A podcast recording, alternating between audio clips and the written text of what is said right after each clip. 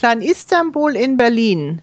Freitagnachmittag, Kreuzberg, ein Bezirk der Stadt Berlin. Nur wenige Schritte von der Cottbusser Brücke entfernt. In Klein Istanbul findet der Türkenmarkt statt.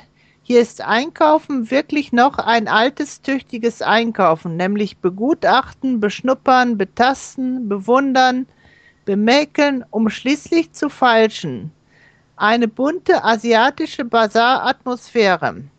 Was als Erinnerung an den Basar bleibt, sind neben Tomaten, die nach Tomaten schmecken und nicht nach Plastik, türkische Spezialitäten und vor allem allerlei Zuckersachen und unvergessliche einmalige Eindrücke, Stimmen, Gesichter, Gerüche und überall ein reger Menschenwirbel.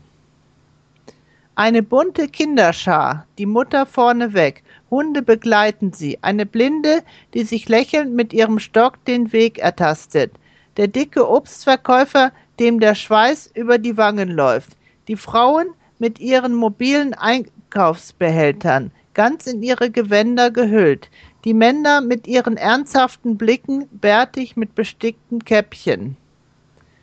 Sind wir wirklich in Berlin? Ja, wir sind mitten im Kiez, im Zentrum von Kreuzberg, nicht weit entfernt von der Stadtmitte. Mit der U-Bahn, auch Orient Express genannt, sind wir bis zum Cottbusser Tor gefahren. Der Türkenmarkt gehört schon lange nicht mehr nur den Türken.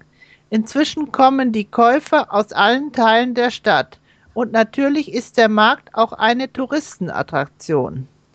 In seinem Wirrwarr, in den Geruchswolken, zwischen verschleierten Frauen und beschäftigten Männern finden sich ganze Schulklassen aus den verschiedenen Städten der Bundesrepublik. Hausfrauen, Geschäftsleute mit Diplomatenkoffer, amerikanische Soldaten in Uniformen und Obdachlose, die in den Kisten und Kartons etwas zu essen suchen. Der Türkenmarkt mitten im Kiez ist nicht nur ein Einkaufsmarkt, er ist vor allem und das erklärt seine magnetische Anziehungskraft, auch ein Fest für das Auge, ein Stück von Asien im Zentrum von Europa.